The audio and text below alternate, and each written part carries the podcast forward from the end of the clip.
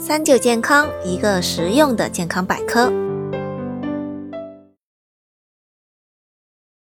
防晒也是很多人关注的一个问题，尤其是现在我们夏天来了，这个紫外线特别的强。我们不管是黑还是晒伤好，我们都不希望出现这个问题。那我们呃，这个防晒一般可以分为两个手段去。第一个呢，就是遮挡性的防晒，就是我们日常的啊，像我们戴太阳眼镜、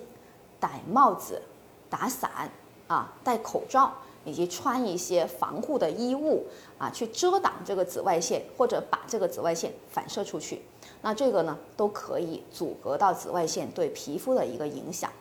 那么第二个方法呢，就是一些防晒用品了。你像我们到超市里面琳琅满目的这个防晒用品，那它里面呢会有一些成分帮助我们阻隔反射这个紫外线，它都可以起到一定的作用。但是防晒用品我们要注意一点，这个用之前呢，一定是要提前十五到二十分钟去涂抹这个防晒霜或者防晒乳液的，而且呢，一般我们涂抹的量要一个钱币大小，大概是涂一个脸的一个面积。如果你量不够的话，是达不到这个防晒的效果的。另外，也要大概三到四个小时要补充一次。如果你不补充，可能它防晒效果也达不到的。所以这个使用的时候，我们要注意这点。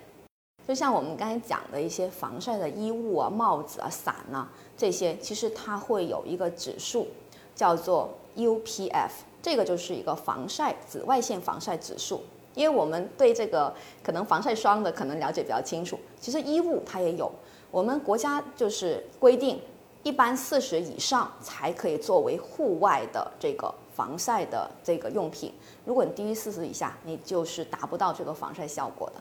那么一般譬如说这个 UPF 是达到五十的，它的作用就是说，呃，穿了这个衣物之后，大概可以组合到五十分之四十九的这种紫外线。啊，所以它的防晒效果是相对比较好的。我们在选购的时候可以去看看有没有这个指数，如果有的话，可以选择一下啊，那可能会比较有有有效果。因为现在产品也很多嘛，啊，我们可以看一下是哪一些是符合标准的，我们才去选用。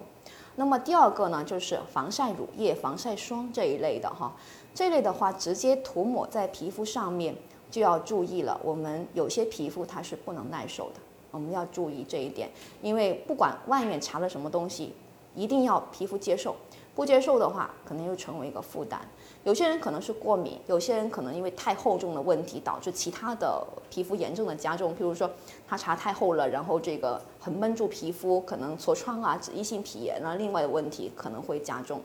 那么，所以我们要选择合适的这个防晒。我们一般来说，这个有防紫外线的。啊，防这个 U V B 和 UVA 两种紫外线。那么防 UVB 的话呢，我们会选用这个嗯 SPF 的指数。啊，这个 SPF 的指数呢，一般来说分有三个等级，一个是十五的，一个是三十的，一个是五十的。啊，那么日常我们在这个房间里面可能会有些白炽光源啊，可能会有些紫外线，那我们其实选 S SPF 十五这个。防这个 UVA，它有个 PA 指数，PA 一个加就 OK 了。因为太多其实你也没有用，而且呢，你可以可能会加这种负担。那如果你到户外，譬如说我要去海滩游泳的，我要去高原地区啊，去嗯爬山啊，或者是户外活动，那么就必须要选 SPF 五十以上，而 PA 要三个加以上的才可以达到效果。那么介乎这两者之间的。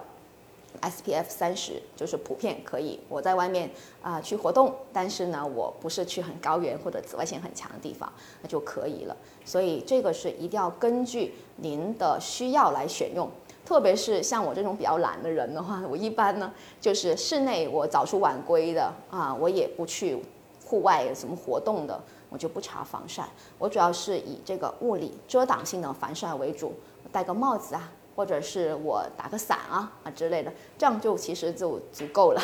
啊，因为我们要考虑到防晒霜，一个它要达到一定的频率啊，一定的这个厚度，而且你要啊要覆盖到你要擦的部位，而且你要的皮肤要接受啊。有些人呃去用完这个，你不注意清洁也很麻烦，因为它一般用一些啊、这个洗面奶啊这些去清洁才能够清洁干净，清洁不干净堵塞毛孔，所以这个的话呢，大家考虑一下，选择自己合适的防晒产品。